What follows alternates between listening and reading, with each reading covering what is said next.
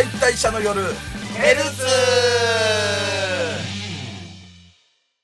ヒーラン司俺の嫁、三平三平です。セイバーは俺の嫁、ドイチョです。幸帰り、ヤシナ組、三浦朝さん、俺の嫁、松崎勝利です。はい。ということで、えー、まずは告知からですが、1ヶ月を切りました。はい。10月7日土曜日の昼、えー、阿佐ヶ谷ロフト A にて、えー、二次元再退者の夜10周年記念ライブ第2弾発動編嫁ライブはじめ、えーこちら、えー来場チケット、配信チケットともに発売中ですので、皆さんぜひぜひご購入よろしくお願いします。お願いします。え地方の方も特によろしくお願いいたします。はい。さあ、ということで、じゃあまた夏アニメを語っていきましょう。はい。うんはい。じゃあ今回は松崎さんから。はい。わかりました。い、ちょっと一瞬、えっと、今、小バエが僕の周りを飛んでいるので、はい。はい。はい、潰しました。思いっきり潰してたね、今。あの、はい収録中にセッションをするというね、なかなかない番組ですけれども。そうですね、あの、壁にボンってやったから、その、壁に、あの、跡がついちゃって、それもちょっと消してました。あ嫌ですね。陰惨な殺害現場が。あ、ねえ。はいじ。じゃあ、アニメの話します？はい。わかりました。えーっと、えーっと。はい。あー何でしょうかな。えーっと、レベル1魔王とワンルーム勇者うん。はい。がね、なんかね、うんちょっと、ギャグ少なくなってきて、ねまああの、本当にアニメ終盤だなっていう感じが今してるんですけど、うん。うん。うん。なんか、まあ、ざっくり言うと、はいうん。あの、昔、その勇者が、えっと、昔魔王を倒すために戦った、そのパーティーの、うん。昔のパーティーの、えーっと、仲間が、えー、今ちょっと、戦っていると。うん。昔の仲間だった僧侶のフレットっていうのと、うん戦士のレオっていうのが、まあ、け、喧嘩してるって感じですかね。どそうですね。ざっくり言うと。まあね、ざっくり言うとね。もっとスケールはでかいんですけどうん、ね。でかいんですけどね。そうそうそう。なんか、ほんとなんかく国と自治体の対立みたいな、なんか、ちょっと政治もいろいろ絡んでそうなそう感じでなんか、すよね。なんか身内に裏切り者が、めちゃめちゃ怪しい裏切り者っぽい、うんおっさんがいたりとか、うん。なんですけど、まあ、ざっくり言うと二人が喧嘩してるんですけど、はいはい。それを、まあ、その勇者の、えーマックスが止めに来て、うん。止めるかと思いきや、えっと、三人で喧嘩しだすっていううん。感じになってますね。うん。で、ここで、僕ね、そのずっと昔のそのパーティーの映像とか写真とか出てくるじゃないですか。うん。はいで、4人じゃないですか。う。ん。昔のパーティーの写真って。うん。。はいい。だからその、えーっと、まあ、魔法使いのうんユリア、うん女性魔法使いの。はいっていうのが、まあ、うん。あの、昔はいたんですけど、それが全然、まずこっちの世界になってから、か、現代になってから全然現れなかったじゃないですか。うん。ううん。ん。だから、あ、これどうなるんだろうなと思って、うん。俺は一個ね、予想を立てたわけですよ。見ながら。おう。はいはい。あのーその、勇者の、あのー部屋で、押し入れから覗いてるあの幽霊なんじゃねえかと。ああ、ずっ。とね、うんずっと1話から出てた謎の。うん。レギュラーの、うん。うん。あの幽霊。はいはいはだから、まあ、なんか女性っぽいし、い。うん。なんか、それなんじゃねえかなと思ってたら、う。うんん。ユリは普通に生きてて、うん。第2子を妊娠してるっていう。うん。はい。幽霊と真逆だよな。子供を産もうとしてんだから。あの、まんまと予想は外れたんですけど、いやいや、あれ誰も予想できないでしょ、あんなの。なんならそのね、あのー喧嘩してる様子が、うん。なんかあの、勇者のスクープを狙おうと思ってたなんか週刊誌の、うん。あの、記者みたいなのがいて、うん。が、ドローンとか飛ばしてカメラで、な勝手に、YouTube みたいなので、なんか生配信してたんですよね。うん。はいはいはい。それを、勇者の家で、あの、幽霊一人でパソコン使って見てたんですけど、パソコン使ってんだっていうな。もう、どうなってんだっていう。で、えー、そのユリアっていうのは、実は、うんその、よく勇者とかと遊んでた、あの、女の子はいはいはい、そうですね。のお母さんだったっていうのが、うん。急に分かって、うん。なんなら、勇者の方はなんかちょっと知ってる感じあったんですよね。まあそうっすよね、なんか。。うん。その、娘に、う。うんん。あの、むその、女の子、よく遊んでた女の子から、その勇者が、なんか、うん飴玉みたいなのをもらうと。うん。うん。だからそれが、その現役時代、その体をパワーアップさせるためのなんか、う。うんん。薬みたいなね。みみたいな。なんか魔法を凝縮したみたいなもんですよね。魔力を。うん。なんかそれを、あの、与えられて、でも、勇者はそれを、マックスは、なんかそれなんか分かってる感じで、うん。飴噛んだりしてたんで、う。ん。だから、あ、これは、ここはここでなんか知ってたんだなと思って、う。うんん。なんか、確かに、顔ちょっと似てましたね。そうそうそう。うん。あだか、ら、今まで過去編もチラッとしか映んなかったけど、割とがっつり映ってみると面影すごいありましたよね。うん。あの子供も。そう、うんあの、昔のそのユリアが、あのー僕好みのあのー腹筋がバキバキすぎてそこにしか目いってなかったんですけど、そうね。割と魔法使い。そうそう。がたいのいい魔法使いでしたよね。うん。うん合体のいいやつしかいなくね、このパーティーって。そこにしか目、顔をちゃんと見てなかったかもしれないんですけど、よくよく見たら顔似てるっていうのがあって。そうね。髪型とかはちょっと。あの子供、それこそ1話か2話くらいにはもう出てたでしょ。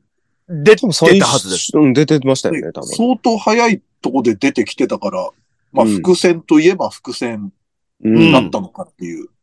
そう。で、私はその、あの、お産控えてるから、あんたたちのその、喧嘩には、あの、参加できないけど、あんたが止めてきなさいみたいな感じの。うん。うん。で、こういうシリアスなシーンにも、ちょっとなんかコメディパートが一瞬だけあったりとか、うん。その、魔法の、が凝縮されたキャンディーみたいなのカリってすると、あの、後ろに、なんか、スタンドみたいな感じでユリアがあはいはい。出てきて、話しかけて、マックスがそれに、おうみたいな感じで会話しようとしたら、返事しても無駄よ、これ録画だから。つってあそうそうそうそう。完全に話しかけてる風の間で。あれは、あれ恥ずかしいですよね。うんね、あの、道でもよくこっちに手や振ってるのかと思って、うん。リアクションしようとしたら、俺の後ろの人だったみたいな、そう。はいはいはいめっちゃ恥ずかしいじゃないですか。うん。あれを、マックスは全世界にさらしたんだなって思う。そういうコメディやりつつ、あの、シリアス、シリアスというか、二人の喧嘩は、まあ、収まって、うん。まあ、最後までマックスが立ってて、う。うんん。最終的には、そのカメラうん。に気づいてて、それに向かって、うん。なんとか、許していただけませんでしょうか？つって、うん。土下座するっていう。うん。おそらく生涯二度目の土下座ですよね、あれは。スキャンダル、昔あった時と。なんか、あれはあれです。やっぱりすごいかっこいいなと思いましたね。うん。あれはすげえ良かった。あと、ここぞっていう時にその魔王もね、力ビューンってうん。使ったりとかして。まあだある意味、最後に、その、あの、勇者パーティーの喧嘩を止めたのは魔王とも言えるようなとこもあるじゃないですか。うんうん。あれ、ちょっと胸が熱くなるというか、ねえ、熱い展開でしたね、あれ。本当なんか今までの、うんなんかその、関係性の、なんかもう集大成みたいな。うん。うん。だからストーリー的には、なんか一番のなんか、見せ場山場みたいな感じで、うん。ちょっと、まあ、11話か。バトルシーンも結構ね、うん、かっこよかったですすね。んげえ見せる感じでうん力入ってたし。こっちは肉弾戦で、あっちは魔法を使ってみたいな感じでう、うん。すごいかっこよかったですね。う。うんん。さすが、まあもう終盤っていう感じもあって、うん。山場だなっていう感じですごい見てて、なんかスカッとした感じしましたね。う。うんん。ゼニアは本当に何にもしてなかったですけど。ゼニア何もしなかったな。あの、幽霊ちゃんの後にさは、い。ゼニアがもうパソコン見てたからさ、あやっぱみんな見てんだと思ったら、あの人多分全然違うことしてたでしょ。そうでしたっけ？その前のシーンで全然うん。違うことしてて、うん。最後、土下座のあたりで気づくんじゃなかったっけ？なんか、そうそうそう。何してんだこいつみたいな。もっと前から見ててよっていう。な、な、何してたんだっけかな？なんかしてたんだよな。その前に一瞬だけシーン映ってたんですけど、うん。うん。本当またしても、本人だけが知らないゼニアみたいな、うん。大泉洋みたいな立ち位置で。はいはいはい。いや、でもなんかゼニアいいなうんあと立ち位置ラですよね。うん。うん。なんかあの、と、囚われの身になった時にさ、はいはいはい。あの、向こうの、あの、女性を助けたりしたじゃん。ショートカットの女性を。はいはいはいはい。魔法省のなんか。あの二人友達になってほしいなってずっとうん思ってた、なんか見てて。うん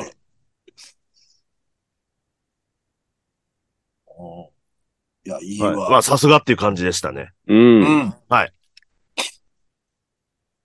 了解です。じゃあ、次、俺、行きますね。はい。はい。あの、フェーレンザイ、神様の日常っていう、ああ。あの、中国のアニメなんですけれどもね。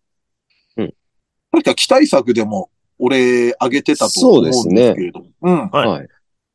で、まあ、ざっくり言うと、まあ中国の伝承の神様とか妖怪が、現代の、まあ、人間社会に適応して暮らしてて、なんか会社勤めしてたりとか。うんで、まあ、すごくテンポよく進む日常コメディで、多分、っていうか、もともとはショートアニメらしいのよ。その、5分もののおそらく、うん向こうで放映というか配信してたわ。で、なんかね、2018年放映っつってたから、結構5年前くらいのもう作品になって、うん。うんで、それを日本放映版では30分番組で構成してるみたいな。前、万世街ってアニメの話した時もそういうような感じだったはいはいはいはい。うん。だからもうものすごいショートの、まあ小ネタみたいのがポンポンポンポン進んで、で、大きいストーリーがないといえばないんですよ。う。うんん。うんだからこそ、なんかね、結構作業しながら、一回見た後は、なんか BGM としてずっと流し見したりしてんのね。うん。なんかそれが気持ちいい感じで。うん。うん。で、なんか絵柄とかもちょっと特徴的で、なんか筆で描いたようななんか線、うん。なんかねで、モノクロになんか一部着色したようなうん。感じの色の付け方で。で、原作もちょっと調べてみたんですけど、はい割と原作を忠実に再現している感じで絵が。ああ、なるほど。うん。だからなんか、パッと見た時にふと思ったのが、あの、宝法華経隣の山田くんとかさ、なんか、あと、かぐや姫の物語とか、なんか、高畑勲作品のあの辺のに、ちょっと、うーん。あ絵の雰囲気似てんなとかも思ったりもして。うん。うん。でもそういう感じだけど、もうなんかキャラもね、もうみんな表情とかも良くて、特に九月っていう、あの、キュービの狐のキャラはもう本当表情豊かで、もう、百面相みたいなとこがキュートだったりも、うん、うんして。で、結構ね、あの、俺の楽しみ方としては、はい。あの、やっぱその中国の神話に出てくる神々妖怪がうん。登場キャラクターで、で、元ネタが、あの、方針演技とか、えー、西遊記とか、あと、まあ、うん。仙外鏡っていう向こうの妖怪図鑑みたいなのがあるんだけど、そういうのがちょっとこう、元になってて、うん。で、結構わかりやすいキャラも、まあ、例えば、九月なんかは九尾の狐っていうのはもう割とポピュラーじゃないですか、日本でも。はい。うん。うん。で、まあ、たまちゃんっていう、まあ、うさぎがいて、それは、あの、玉兎って言われる、いわゆる、まあ、月のうさぎなんですよね。あの、うん。餅をついてるっていう。はいで、そういうキャラだったり、でも、ちょっと、なんかこう、馴染みのないというか、まあ変なことするじゃないですか。この作品の、あのアニメの中で。うん。で、それをね、調べるのがちょっと楽しかったりして、おー。例えば、ゴーレツっていう竜の顔のキャラがいるんだけれども、これなんかは調べると、まあ、玉竜っていう竜神の子供で、あの、西遊記では三蔵法師が乗る馬らしいんですあよ。あ、はいはいはい。うん。竜ね。でうん。だから、その、まあ、えー、竜神っていうのは、まあ、水の神、海の神だったりするから、胃の中が海と通じていて、なんか海水と生きた魚介類吐き出したりとかするみたいな、あの、特性があったりとか。うんであと、ナタっていう諸タ子がいるんですけど、はいこれをやたらその、ゴーレツが怖がるんですよ。うんナタっていう子供を。で、これもまたいろいろ調べたら、その、ナタっていうのはもともとインドの神様が中国文化で別キャラの神様になった。うんで、まあ頭からハスのは花が生えてたりするんだけど、で、これってなんかね、あのー、ゴーレツが怖がってるのは、一応伝承みたいな感じで、その洪水とかを治める治水の神、水に司る神で、で、子供の体で、あの、竜を殺す力を持つみたいな逸話があって、うんで、なんか、えーと、な西遊記だったかな？もう、別のやつだったかな？まあ、とにかくそれで、なんかあの、竜を殺したみたいな、あの話が残ってる。だから、その、竜の、あの、ゴーレツが怖がるみたいな構図ができてたりとか。だから、なんか割と説明ないんだけど、んって思った描写とかは、調べると、へえ、なるほど、みたいなのがうーん。あるんですよ。うん。元ネタがあるってことですね。そうそうそうそう。ナタっていうのがなんか頭からね、たまにハスの花が生えたりするんだけれども、あ、うんそれは最有機で、そのナタっていうのが、一度死んでお釈迦様に蘇生させられたと。で、うんその時体をハスの葉とか根で作ったっていう描写があって、うそれでなんか体がレンコンでできてるみたいなーん。のがあったりしてね、結構これも調べたりする、もう調べるともう、ウィキペディアサーフィンが止まんなくなるっていう。あうんあ。特に作中でその説明があるわけではない。そうそう。さらっとは触れるけれども、あまりそのがっつり触れたりとかっうん。ていうのは、あまりなかったりして、うん。だからね、結構そうやって調べてみるのも面白いですね。なんか、うん。まあ郊外っていう子供のキャラなんかは、調べると、まあ、郊外寺っていう、まあ、牛魔王の息子なんですよ、最有機に。うん。はいで、はいだから割と馬小線を唐突に使ったりしたんだけれども、うん。あなるほど、これは牛魔王が持ってた馬小線を子供の郊外が使ってんだとか、うん。うん。あとあの、首のないキャラいるでしょ？あの、目に、はいえっ、と、胸に目があって。お腹に口があるっていう、経点。あれもね、あの、ちゃんと向こうの仙外鏡っていう、あのーその図鑑に載ってる、まあ、妖怪、神様みたいなもんで、うん。なんか神の座をかけて、戦いで首跳ねられた後に、なんか、えっ、と、両乳首が目になって、へそが口になって、斧と盾を持って、なんか、また舞を踊ったみたいな話が残ってて、うん。でそれなんかはかなり日本だとマイナーだと思うんだけれども、うん。うん。あの、元々の絵も、ものすごいゆるキャラみたいな感じで描かれてるから、もしかすると中国ではちょっとそういう感じの認知があるキャラなの、あの、神様なのかなとか思ったりもして、うん。なんかちょっとね、そういうので調べれば調べるほど、また別の楽しみ方もね、できるアニメなんでね、うん。ちょっと気になった方は本当ウィキサーフィンするとめちゃくちゃ楽しいので、なるほど。うん。中国妖怪って割と馴染みがなかったりするんでね。うん。そういうの考えるとなんかもう妖怪とかそういうなんか伝説の生き物って、なんかめちゃめちゃですね。めちゃめちゃですね。うんなんでって、やっぱり途中、な、なりましたもん。なんかね、さらって流しましたけど、乳首が目になるってなんすか？そう何何言ってんだ、あいつら。そうよまいごと、よまいごととしか思えない。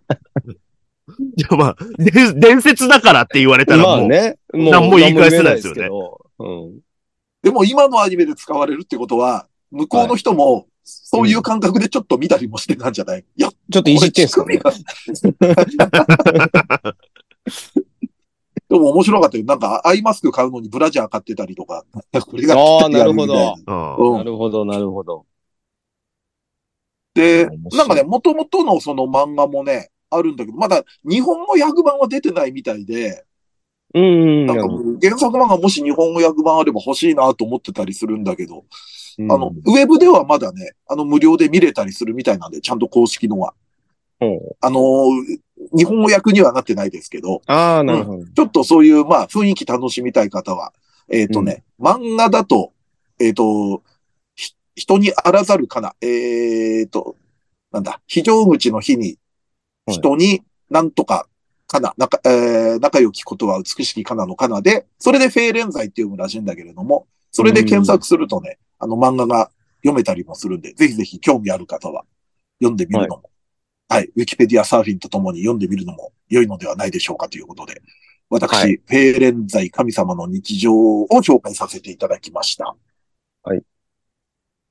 はい。じゃあ、じゃあ私ド、イッチューさん。はい。はい。えーっと、ゾン100、ゾンビになるまでしたい100のことが、えー、まあ、ようやくちょっと、静香さんが仲間になった感みたいなのもあったん、うんうんうん。あるんですけど、割と。あのーもう東京はもういいっていうことで、キャンピングカーで、えーもうそこで静香さんとばったり出会って、じゃあもう一緒にっていうので、えーまあ、アキラの地元の群馬に行こうみたいな話になって、多分田舎の方が安全なんじゃない？かということで、まあ移動してたら、えーっと、車で移動したスパイクベルトに引っかかって、事故って、うん。したらなんか、北斗の剣みたいなやつ、悪い奴らにバーって囲まれて、うん。まあ、そいつは全員あの、草野球のユニフォーム姿なんですけど、うんうん。わーって囲まれて、そこに真ん中に、あの、ブラック企業で、うんあの、ブイブイ言わせていた、オスリーダーが、うんはい。まさかの再登場していてくれまして、うん。死んでなかったんだってはい。生。きとったんかい、悪いと。そしたら、まあまあ、小杉リーダーが、まあ、その、怪我してるから、その、うん店長が、まあ、店長だけバイクだったんで、思いっきり怪我しちゃって。うんで、まあ、面倒見てやるし、あのー車のパンクも直してやるから、ちょっとこっちの仕事手伝えよ、みたいな感じで。うんお前らが事故らしたくせに、なんですけど、うんうん。で、まあそこで割とこき使ったり、また、あの、パワハラみたいな感じで、なんかもう、思いっきり罵倒したと思ったら、うん。でもそんなお前を俺は見逃さないよ、みたいな。見捨てないよ、みたいなこと言ったらもう、アキラの目がどんどんもう、ぐるぐるぐるぐるってうなって、んうんうん。もう完全に、もう、その、社畜時代に戻ったような状態になって、マインドコントロールみたいなね。そうですね。完全にもう洗脳されちゃってっていう感じで。で、まあ、まあ一応2日間ぐらい手伝ったらもう解放してやるって話だったんですけど、で、まあその間にもうどんどんどんどんアキラおかしくなってんのも、で、まあ県庁はもう怪我もしてるし、うん。それを見た静香さんが、その、アキラの、その、ゾンビになるまでにやりたい100のことのノートに、うん。何かを書き込んで、書き加えると。うん。何かを書き加えて。で、2日経ちましたってなって、まあまあその間もずっとパワハラだし、うんうん。なんかもう、マジでもう、やっぱ、法もクソもなくなってるから余計にひどくなってて、うんすぐリーダーが。うんうんうん本当 その普通の避難民みたいな人もいたりとかして、で、そいつらにも仕事させてたり、あともうゾンビにもなんか肉体労働させてるみたいなうんうん感じで、もう王様みたいな感じになってて、うん。で、その避難民のおばさんがビールをついだら、うん。ババアが継ぐと査定が腐る、やめろっつって吹っ飛ばしたりとか。頭がおかしいのか、こいつ、と思ってたんですけど。で、静香さんにも酒継げ、っつって。うん。愛想よくしろ、みたいな。愛想よくするか、胸もまさか、みたいなことを言ったりとか。もう、殺すしかないぐらいやばいやつになってて。うんうん。で、まあまあそんなんもありつつでもう嫌だってなってるんですけど、もうアキラはおかしくなってるし、でも2日経ったからじゃあ、あの、この、とこから出ていきます、みたいな感じで言ったら、アキラがなんか、いや、やっぱり残った方がいいいいかな、みたいな。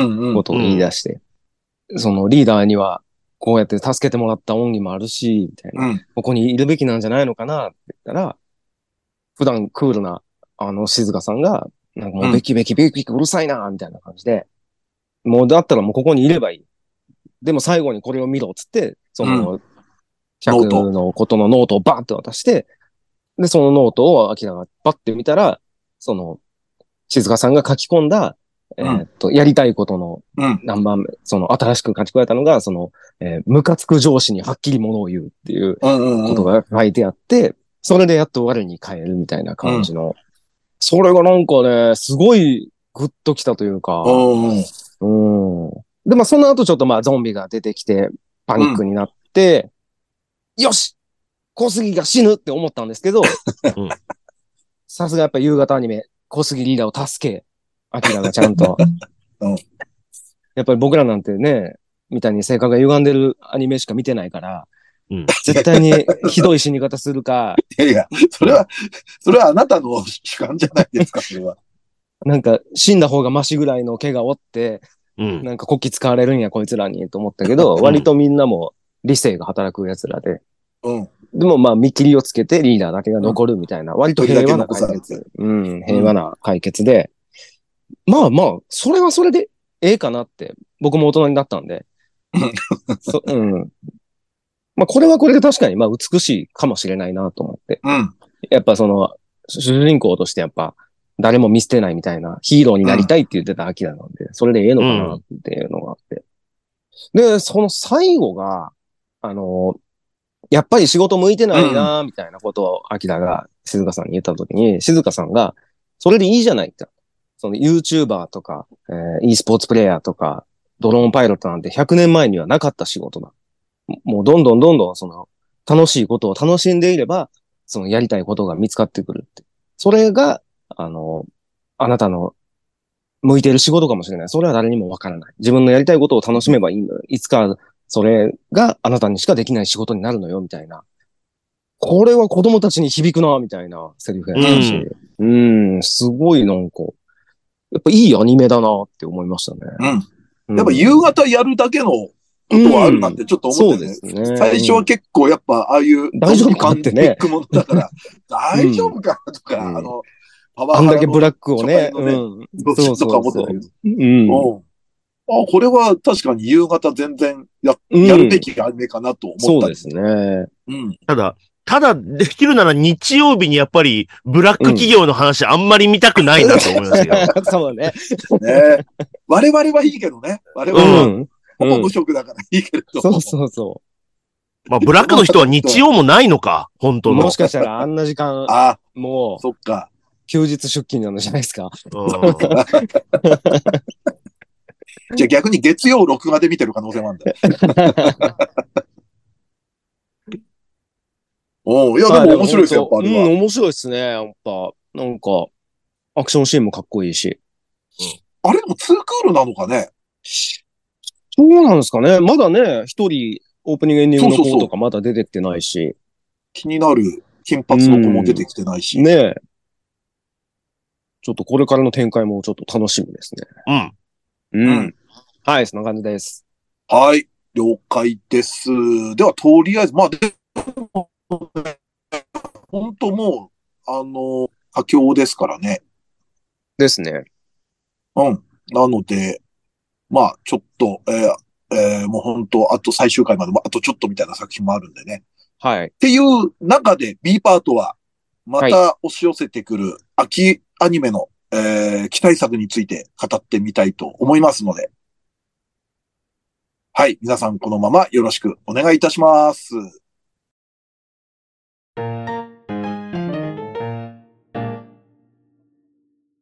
2023秋アニメ期待作を語ろうあたろー。はーい。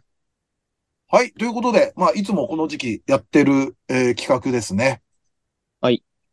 はい。じゃあ、えーっと、もう、ほんとあっという間にまた秋アニメが来ますから、いろいろ語っていきましょう。はい。はい。じゃあ、えーっと、また、松崎さんから。ああ、はい、わかりました。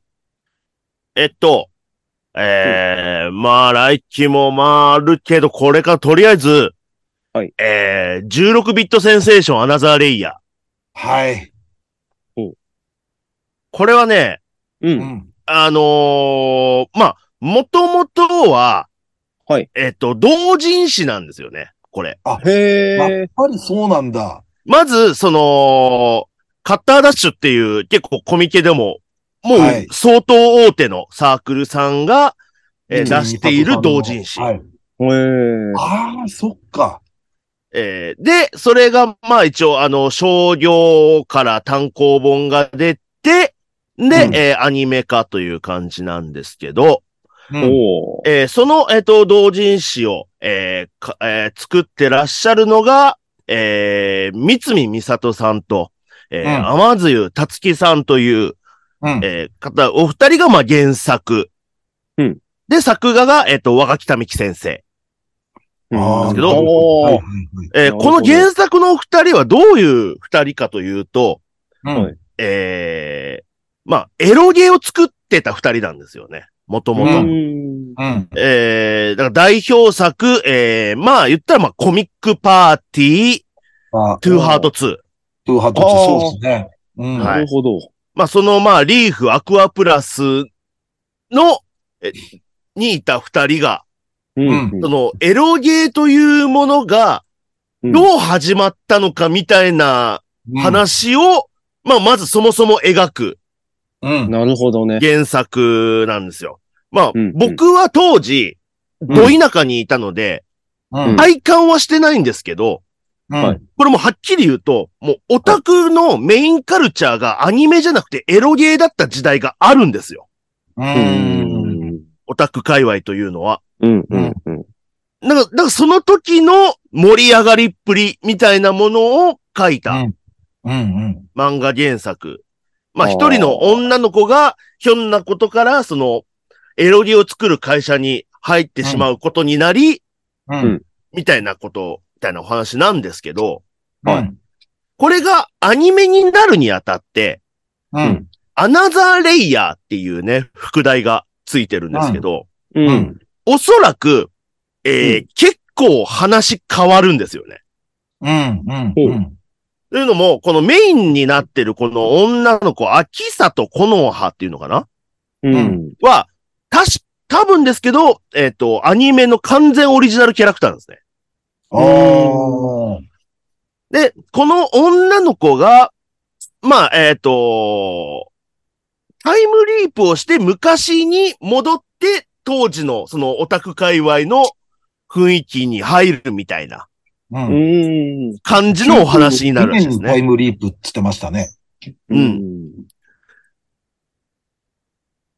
だからそういうお話になるので、。うん。うん。だからそれが、だから、まあ原作知ってる我々でもちょっと知らない視点だったりとか、なるほど、なるほど。聞いたことない視点からのお話があるんじゃないか。まあ大筋の流れはそこまで変わらないとは思うんですけど、うん。うん。だから結構ね、多分原作は本当に当時のあの作品名とかバンバン出てはいるので、うん。だからその辺が、だ、でもね、あの PV 見た感じ、やっぱり当時の、当時のその絵のデータとかをなんかそのまま使ってたりとかもするので、うんへだからどうなる、だからハイスコアガールみたいにバンバン名前出せるのかなとかえ。。なるほど、なるほど。結構ね、これ、俺もなんか注目してていろいろ調べたのよ。はいはい。で、まあ、さっき言ったみたく、92年に、多分そこが原作ともしかしたら違うのかもしれないけど、タイムリープするみたいな話で、うん。その92年って言うとやっぱりそのエロゲーというか美少女ゲームにとってはもうエポックメイキングみたいな年だったみたいで、うん。エルフの同級生が割と、その、象徴的に扱われてるみたいなのね。うん。で、PV 見ると、まあそれ、現代、タイムリープする前かもしれないけど、カノンのジャケットが出てきたりとかもしてて、おーちょっと面白いなと思ったのは、さっきあの、松崎言ったみたく、三見美里さんと天津達樹さんも関わってるわけじゃん。はい。その、リーフ系というか、アフクガプラフの。で、あの、脚本的な立ち位置に高橋達也さんもいるわけ。はい。で、高橋達也さんもリーフからの人じゃないですか。そうですね。キャラクター、女性キャラクターの声を、堀江由衣さんと川澄彩子さんが当ててるキャラもいるんですよ。そうん。これも言っちゃえば、トゥーハートのマルチとあかりなわけですよ。う。うんなるほどね。で結構リーフを思わせるメンバーなのに、割とその、まあ、PV で確認できたり、あのー設定で確認できたりするのが、エルフの同級生だったり、キーのカノンだったりする感じで、結構その辺がまたちょっと響くというか、なるほど。だからもう、偏らずにあの辺、頃の、あのー作品を割といろいろネタにしてくれるんだろうなっていうのもあるし、うん。これすっげえ楽しみだな、なんか。そうですね。これはちょっと、まあ、あの、オタクっていうような人たちにはなんかちょっと、うん。うん。あの、興味惹かれるアニメではあると思います。なるほどね正直俺も92年だとまだ田舎いたから、うん。多分ギリ田舎かくらいだと思うのね。うん。で、ときメモが94年つってるから、おーだからときメモに影響を与える基盤ができた年でもあるんだよね、おそそういらく。うことか。なるほど。そうですね。だからちょっとこう噂に聞いてたその時代を、なんかこう追体験できるみたいな意味でも、ちょっとこれは注目してますね。うん。楽しみ。そうですねまあときメモが同級生を元に作ったみたいな話もありますからね、ちょっと。そうそうそう。やっぱ同級生がかなり今までの、その8ビットから16ビットにパソコンのあれが変わったっていうのもあるけそういうこど、とか。うん、それでいろいろ可能性が広がって、今までっぽいアダルトゲームじゃないのを作ろうって言って同級生ができたみたいで。うん。うんで、それが後続のゲームに結構な影響を与えてるっていうのがあるみたいで、それの辺とかも、すごく楽しみですね。うん。はい。はい。了解です。16ビットセンセーションアナザーレイヤー。じゃあ次、私、三平いきますね。はーい。もういよいよ俺がネトフリに入るという、もうかけになる作品ですね。はいはいはい。いよいよってそんな普通に入るよって話なんですけど。うんあの、悪魔くん。うん。はい。で、これがやっぱりアニメになってネトフリでやるっていうことで、そうですね。これは見たいなっていう。で、うん。結構ね、悪魔くんっていろんなバージョンがあるんですよ。原作からして。はいはい。もう主人公の名前がそれぞれ変わってるんですよ。うん。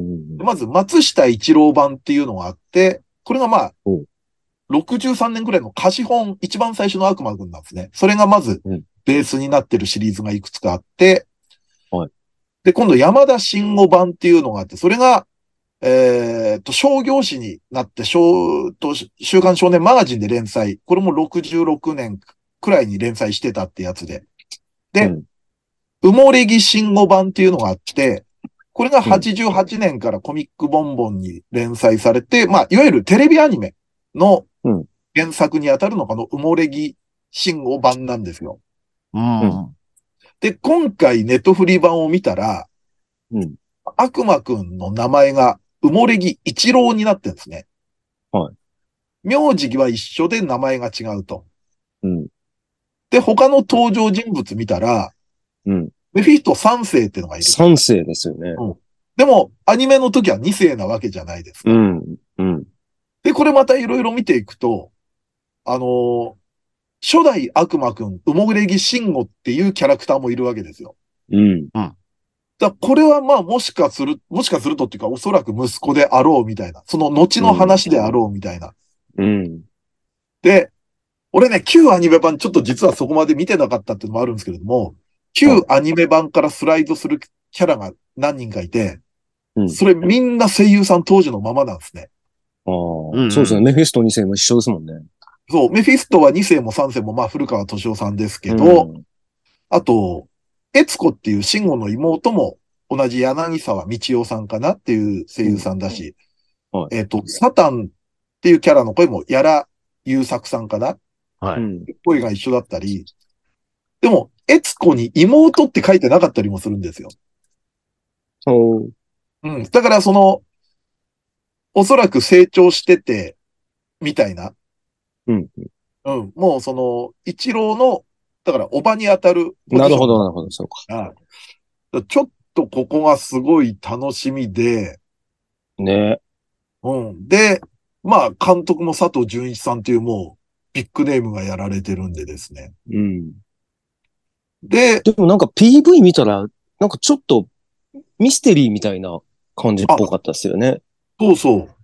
で、あらすじみたいのも、ちょっとイントロみたいのを読んだら、うん。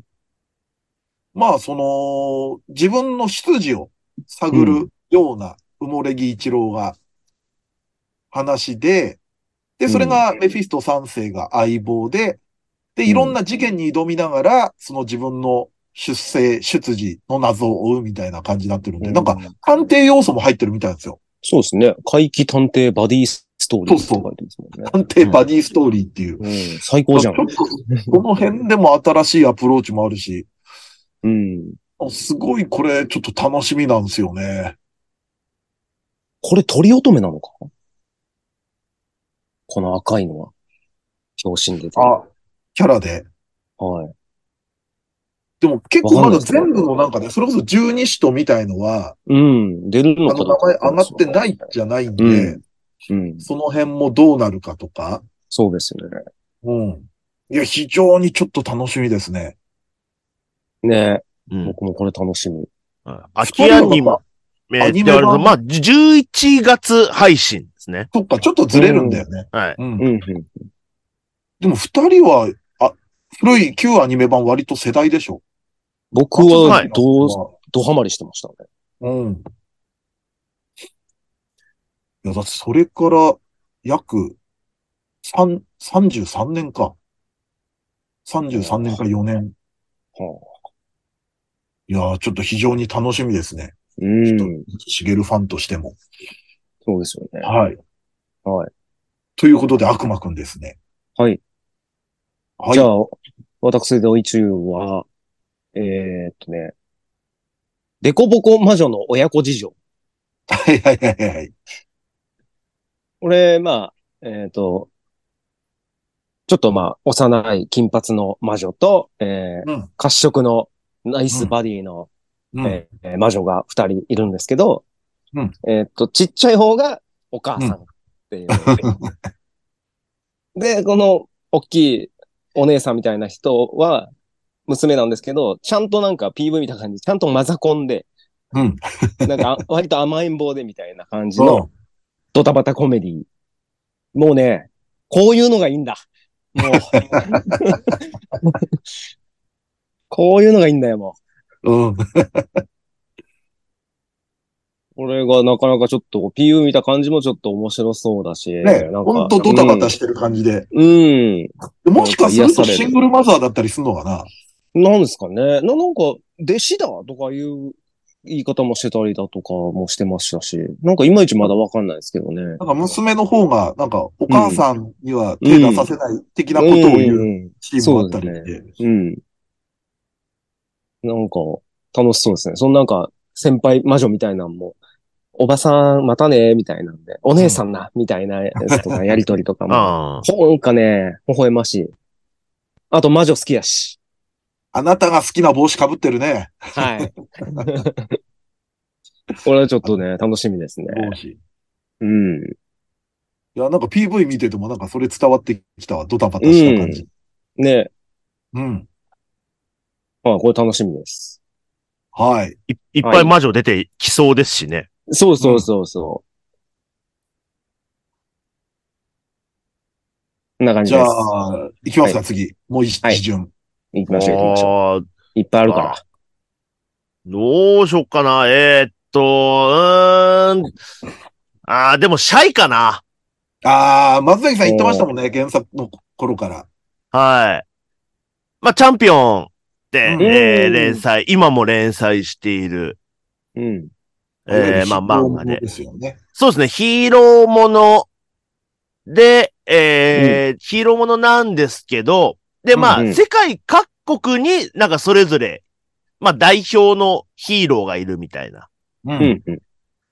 感じなんですけど、その日本のこのヒーローっていうのが、うんもうあの、人前に出るのがもう本当に苦手なうん。シャイな。う。うんん。俺最初、この子、あのー男の子か女の子か最初わかんなかったんですけど、ああ、はいはいはい。どっちだと思いながら。うん。まあね、あのー女の子ってわ、わかるんですけど、う。うんん。だって名前もテルだもんね。どっちとも取れそうな。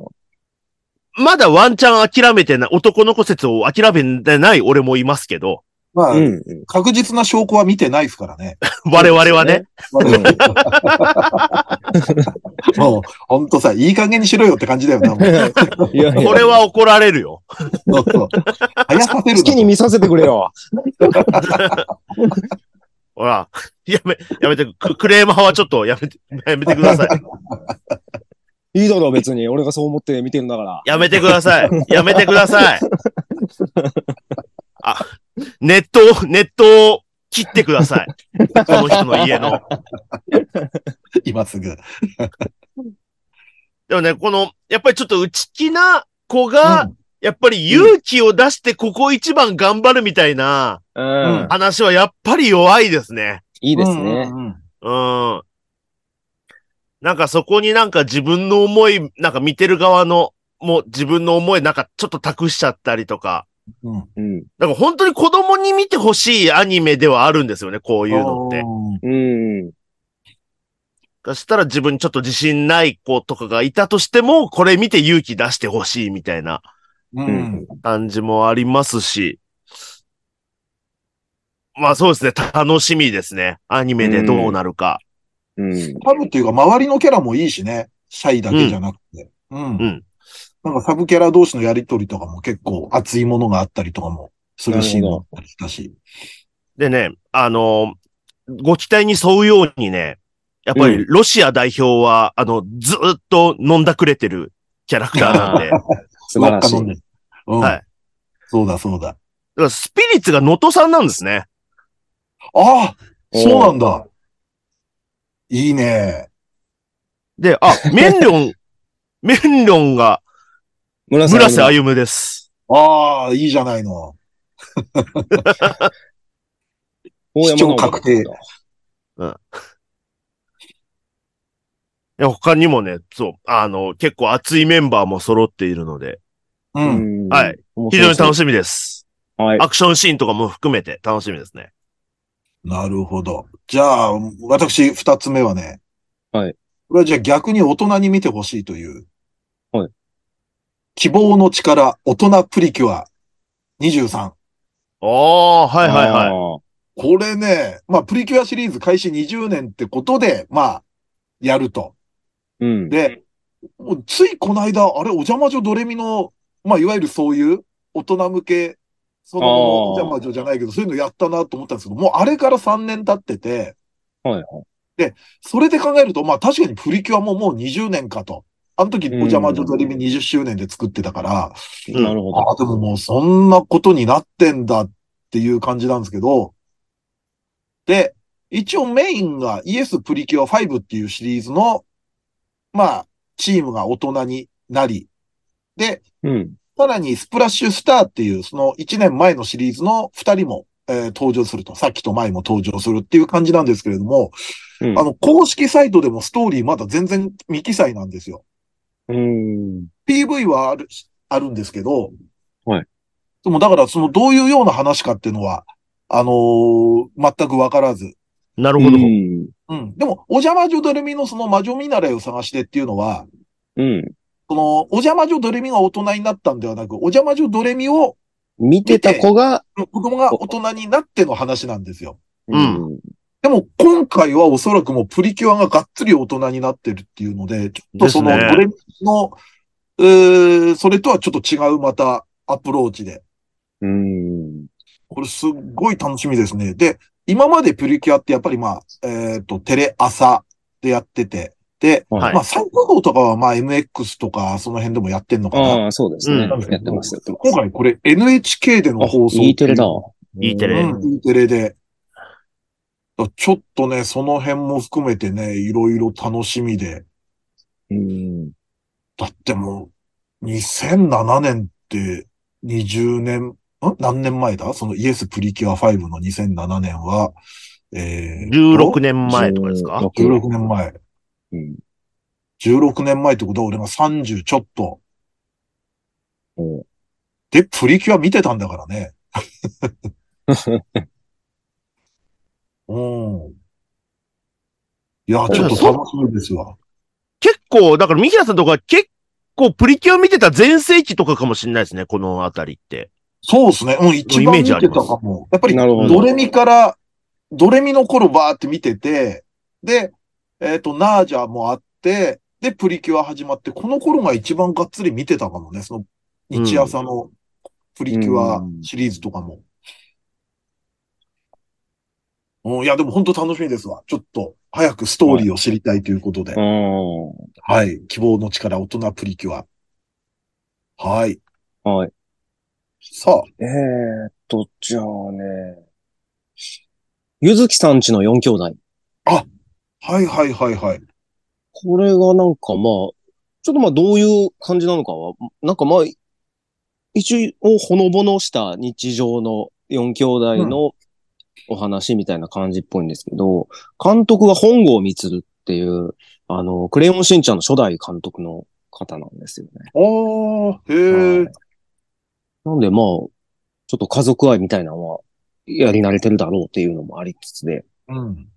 なんかね、いい、PV 見たらいい空気感な感じで、あ、わかります。なんか。うんうんこういうの好きだなって思ってね、ちょっと面白そうな期待はしてますね。と、世代が違う4兄弟って感じだよね。そうですね。えー確かまあ、もしかして、えー高校、中学、小学校、幼稚園くらいのなんか離れ方そうですねしてるよ。。結構上は結構もう20大学何かな年。うん、なんか、こんな感じで。とか、大学、高校、中学、小学校だったかな。ああ、なんかそんなんだと思います。うん。なんかまあそれぞれキャラクターが、個性がある4兄弟の、まあ日常みたいな感じ。で、まあ近所の人もなんか巻き込んでみたいな。うん。結構まあ、14巻まで出てるみたいです、そうなんだよ。ね。調べたら、うん。原作14巻でまだ続いて。うん。でもちょっと不勉強で知らなかったからね。そう。僕も、うん。うん。でもちょっとどんなんなのか気になってますね。うん。はい。まあそうですね。ざーっとまあ二巡しましたけど、ちょっとあと気になってるのなんか、ざっくばらんに上げてきます？はい。結構でもビッグタイトルは結構あるよね。その薬屋の独り言とかも。はいはい。まあ、はい出てたしあとうんまあ、ミギとダリって、あのね、作者さんそうですね亡くな。られた、あと、プルート。僕、あああ、プルート。フルート、うん。それもね、フリーレン。まあ、早々のフリーレンは、フリーレンがね、初回がもう金曜ロードショーの枠で2時間よはあ、ね。もうめちゃめちゃするなぁと思いましたよね。ちょっと前代未聞すぎますよね。ねえ、うんすごい。なんか最近の、はい初回マウントの取り合いがすごいよね。うん。ね。だから、うん推し、推しの子で1時間半とかでしたっけ？そうそうそうそうそう。うん。で驚いてたら今度金曜ロードショー、金ローツがあるっていう。PV 見たけどめっちゃいい感じっぽかったなぁあーうんどこまでを1話でやるのか。まあ、二期物というか、その、うん。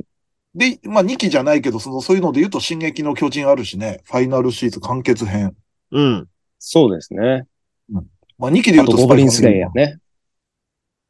ああ。ゴブリンスレイヤー2。ゴブリンスレイヤーも2。ここに来て、ね2が。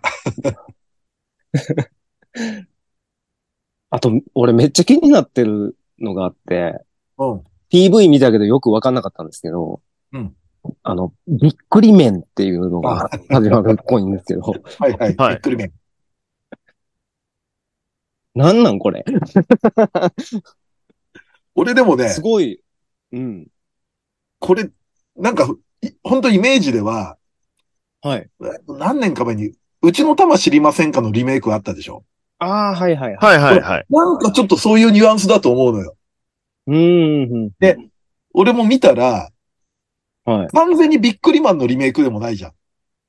そうですね。あの世界の。なんかコンビニでシール買う話みたいな感じでしょ？なんか。そうです。なんかシールが力を持っていてみたいな。でも、このキャラクターが全員人定だったりするんで。そうそうそう。うん。ちょっとその、ちょっと二次創作っぽい匂いもある。うん。うん。なんか面白そうでしたね。たいなキャラでも竹井宏之さんでしょ、シャーマンキングの。そうです、そうです。うん。びっくり麺はね、うん。びっくり麺って、びっくりね。ちょっとかっこよく言ってみたみたいな。あと俺、星屑テレパス？ああ、キララ。キララ系、キララアニメらしいんですけど、なんかうん。PV 見たら、あ、なんか可愛いだけの作品じゃないなって感じ受けたんですけど、なんか。ね、うん。うんなんか、なんか、しっかりしたストーリーがありそうな。ざっくり言うと、女子高生たちがなんかロケットを作って宇宙目指すみたいなうん。話で、うん。ちょっとなんか空よりも遠い場所っぽあさあ。みたいな、はいはい。ああいう感じの青春ものの匂いはするよね。うんうんうん。うん。あとはちょっと、まあ、お仕事させていただいたんで、聖剣学院の魔剣使いは、ああ、はいはいはい。これでも監督と音楽はジブリの人ですからね、元。ああ、そうなんだ。監督が、あの、猫の恩返しの人で、音楽とは、あの、耳をすばせばとかの作ってるへ人。え。おー。うん。で、パッションね。ファッションね。お 音響監督、平沢久義。なんか笑っちゃうな。笑っちゃうんですよ。不思議。うん。五十嵐ひろみも出てますかああ、なるほど。あとまあ、漫画好きからするとアンデッド・アンラックら。ああ、うん。ねありま。すしね。うん。うん。あと、馬娘の3期が、はいはい。なんかキャストの並び見ると、これ北三ブラックメインの話なのかな？一番上にあるんだよああ、でも多分そうじゃないですかね。毎回その主役変えますもんね。主役というか、ピンクスポットは特に、その、まあ、競走馬をモチーフにしてるじゃないですか。うん。で、ちょっと実際の競走馬のストーリーもなぞったりするじゃないですか。うな。うん。。ちょっとそういう感じなのかなっていう。兄貴で言うと彼女も彼女とか楽しみだけどな。また、ああ。バカな感じになってんだろうなとか。そっかそっか。ああ、聖女の魔力は万能ですもんな。うん。そうリマスに着物はそうですね。うん。あと、ここに来てのキャプテン翼とめぐみの大悟っていうのもすごいけどね。ああ、そうか。めぐみの大悟はちょっとびっくりしたな。あと、アンダー忍者とかもね、あ原作。はいはい。あれそうだそうら、あれなのね、さ作者がもう原作者が花沢健吾さんなのね。あの、アイアマヒーローとかの人ですよ、そうですね。うん。なんか PV 見たけどかっこよさげだったよ、これ。うん。アンダー忍者。忍者は今も日本に存在している。その数およそ20万っていう。多いな。まあ、でもこんな感じですかね。ですね。いっぱいありますね。うんそうですね。ちょっといろいろ。まあ、語っていくうちにまたね、ここで紹介しなかったのもいろいろ出てくると思いますので。はい。はい。ちょっと今からもう時間作るの大変なんで。ね。アニメを見るために仕事をくださいって感じですよね。うん。うん。さあ、まあ、じゃあそんな感じでしょうか。はい。はい。じゃあ、ということで、えー今回はですね、20、2023年秋アニメの、えー期待作を語ろうをやってみました。皆さんの期待作も教えてください。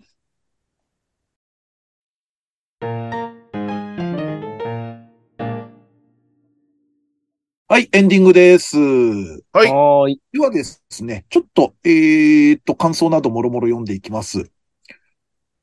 ウルトラ B は映画を見に行った記憶があります。うん 左右で赤と青の異なる色のセロハンをつけたメガネをかけることで、飛び出てくるように見えることが売りでしたと。テレビアニメ、もモキコ浮上劇場という枠で見ていたと思います。うん。まだそういう 3D だったんだ、この頃。そうそうだと思いますね。俺なんか、アニメじゃないけど、ジョーズって映画がこのやり方、ジョーズ3だったかなこのやり方だったような気するな。赤と青で飛び出すって。ありましたね、あれ。うん。あ、ウルトラ B 映画なってたんだな。じゃあメジャーだ、これは。マイナーだっつってんだろ。えー、次。ぜひぜひ、マスナリ様をご召喚くださいませ。という、えーうん収録時間は3時間でも OK です。楽しみに待っています。いや、こっちが嫌なんだよ。嫌ですよ。6時間、3時間は。いや、もう逆に早く切り上げて飲みに行くかもしれないですけどね。うん。はい。さあ、こちら。えーコミケの思い出は、ホテル浦島が健在だった頃の晴海かないつの話だっけ？あ、晴海時代を知ってる方も。おーうん。あ全然晴海の頃は知らないからな。うん。うん。なんかこう、昭和を知らない新日本プロレスファンみたいな感じで。例えむずっ。ちょっと晴海のね、頃を知ってる方も、どしどし当時のことを教えてください。アルミって行ったことないもんな。ない。うん。ない。さあ、次行ってみましょう。えーはいネットフリの字幕は、キャラのセリフの頭にキャラ名が出てくるので、キャラと名前が覚え覚えられない人にもおすすめですと。ああ、それありますね。うん。機械じゃなくてもってことね。うんはい。その名前字幕が出るからうん。さあ、えー今年エロいと思ったキャラ、私は、これメールフォームですね。今年エロいと思ったキャラ、私はライゼ、ライザのアトリエのリラ、ディザイアスがエロいと思いました。おっぱいが大きくて、えー鍵爪で戦うキャラです。ライザ目当てで視聴を始めたところ、不意打ちされましたと。なるほど。ああ、なるほどな、そっちか不。意打ちの方がエロいって思うのいうのあるよね。あ、でも改めて見たらおっぱいでかかった。うんうんなんかコスチュームも相まってね、おっぱいの大きさが際立つ感じで。なるほど。であんまりおっぱい大きいような顔してないのよ。そこがいい。あるもんね。ありますよね。おっぱい大きそうな顔と声ってありますもんね。あるあるある。絶対貧乳声なんだもん。あ、じゃあ、ということで、今回はこの辺です。この辺、はーい。皆さんもどしどし感想よろしくお願いします。お願いします。はい。では、えっ、と、告知ですね。えー、まあ、ニコニコチャンネル二次祭アニメ実況配信月2回月額550円で、えー、まあ、過去の生配信もすべ、て見れますので、皆さんぜひぜひ、えー、ご登録よろしくお願いします。お願いします。そして VTuber ユニットメルコネさんとのコラボ YouTube メルニジも配信中です。毎週金曜20時更新となっておりますんで、えーチャンネル登録、えーそしてご視聴よろしくお願いします。ぜひ。まもなくね、新しいのの収録があるんで、はい。はいよろしくお願いします。そして冒頭で告知した10月ライブ、えー、嫁ライブはじめの、えーチケット、えー配信も含めよろしくお願いします。お願いします。さあ、このラジオは旧ツイッターでの感想と宣伝を求めております。ラジオを応援したいなと思われましたら、番組を聞いての感想、オタク話など何でも投稿してください。投稿にはハッシュタグひらがなで二次祭をつけてください。投稿は番組内で取り上げますが、ツイートの場合は基本的にお名前は明かしません。この番組のリスナー数知名度を増やすため、番組関連の話題をバンバンツイートしてください。えー、すいません。そして、えー、ごめんなさい。任歳メンバーへの質問はメールで募集しております。質問の他は B パートでやってほしい企画のリクエストなど、投稿は任歳ヘルツメールフォームまで送ってください。こちらは随時募集中。質問が溜まった頃にコーナーをやりますのでよろしくお願いいたします。さらに番組 CM スポンサー募集、イベント出演や番組ゲスト、MC 仕事等の二次元再大社の夜としての出演以来、二次祭ライブの運営をしていただける企業事務局などありましたら、二次元再大社アットマーク yahoo.co.jp まで送ってください。メールフォーム URL、メールアドレスは二次妻ヘルツのブログでも確認できますのでよろしくお願いいたします。はい。そしてノートの投げ銭は随時受付中です。お名前とメッセージを読み上げさせていただきますので、ぜひぜひ皆さんよろしくお願いいたします。お願いします。そんな感じで、第403回、二次妻ヘルツ。お相手は、三平三平と、ドイチューと、松崎勝利でした。二次妻ヘルツヘルツでしたははい、OK です。い。さあ、なんで三平さん部屋暗くしたんですか？ねあれ？暗くしてる？あ、一回電気消したのかな？なんか。なんか借金取り、借金取り外に待ってんのかな？あってね、借金ないよ、もう。ばあでも家にいるのバレないように。でね、うんもしかしたら、久々に借金をしなきゃいけない可能性も出てきましたよ。本当ですか？うん。ああ。電ね気消えてんの気づかへんってある？ない。絶対ない。怖いな、なんか。あれ、俺消したっけ？本当だ、だって。この人。電 怖消えてて。なんで消したんだろうね。え？蛍光灯切れたとかじゃないよな。知らないうちに。知らないよ。ねえ、ほんと。貧乏が悪いんですよ、貧乏が。何言ってんの？どういうこと？何を言ってんの？